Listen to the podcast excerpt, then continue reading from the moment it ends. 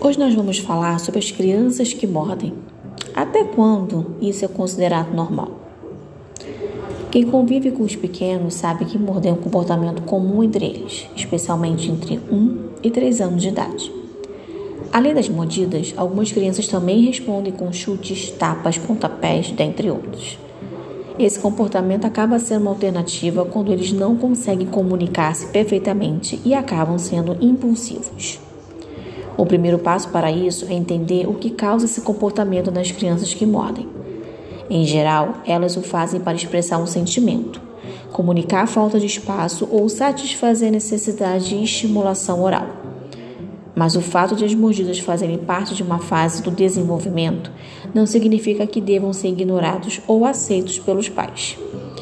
Quando a criança morde outra pessoa, é importante a mediação de um adulto para, para fazer com que ela reflita sobre o que fez e para que entenda que há outras maneiras de conseguir o que deseja.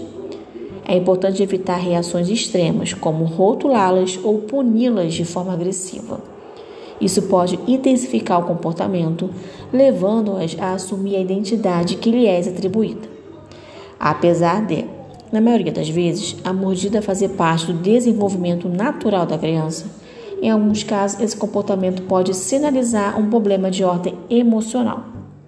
Se as mordidas e tapas passam a ser frequentes, a criança pode estar insatisfeita, ansiosa ou com sentimentos de rejeição.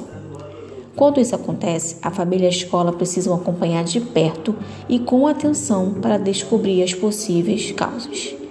Dependendo do caso, é importante buscar a ajuda de uma psicóloga.